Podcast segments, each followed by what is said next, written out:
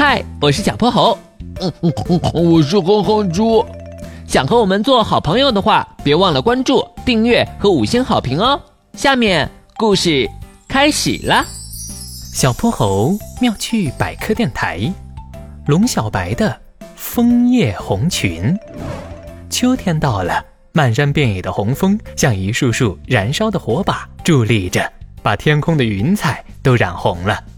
靠在窗边的龙小白看着绚烂的颜色，却忍不住唉声叹气：“唉，龙小白，你一个上午已经叹了四十六回气了，到底有什么烦心事儿啊？女孩子的事说了你也不明白，你不说我们怎么知道明不明白呀？唉，其实也不是什么大事。你们看，枫叶红了，多漂亮啊！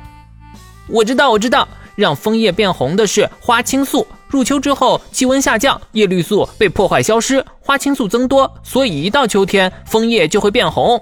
小泼猴，我要说的可不是这个。其实我想要一条枫叶红的裙子，一定得是枫叶红哦，不能是玫瑰红、番茄红、苹果红、樱桃红、西瓜红。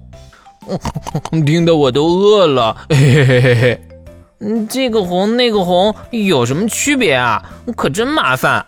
我就说了，你们肯定不明白。龙小白气鼓鼓地转过头，不再搭理小泼猴和哼哼猪，而他们俩对视一眼，便匆匆跑出了教室。虽然我不明白这些红，但玄教授一定有办法。玄教授正在实验室里做研究，他戴着厚厚的镜片，头发乱糟糟的，看起来又迷糊又邋遢。难怪他总说这儿是他的老糊涂实验室呢。荀教授，咦，荀教授怎么不在实验室里呀？咯了咯了。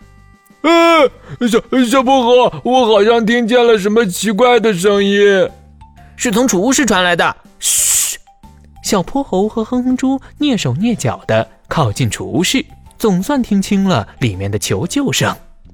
可乐可乐，小泼猴，是你们来了吗？快把我救出去啊！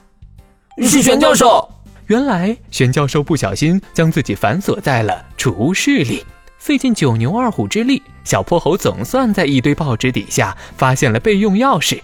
要是没有他们啊，玄教授还不知道要被关多久呢。枫叶红，可乐可乐。